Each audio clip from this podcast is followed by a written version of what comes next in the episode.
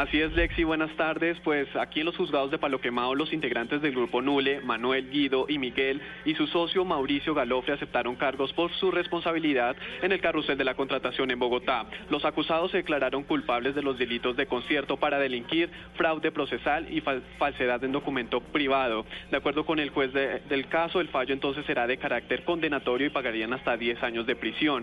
Este anuncio sería buscando una rebaja en la pena, alegando que están cansados del desgaste de la justicia en este proceso que ya lleva tres años. El Grupo Nule es investigado por las irregularidades de los contratos de la fase 3 de Transmilenio en Bogotá.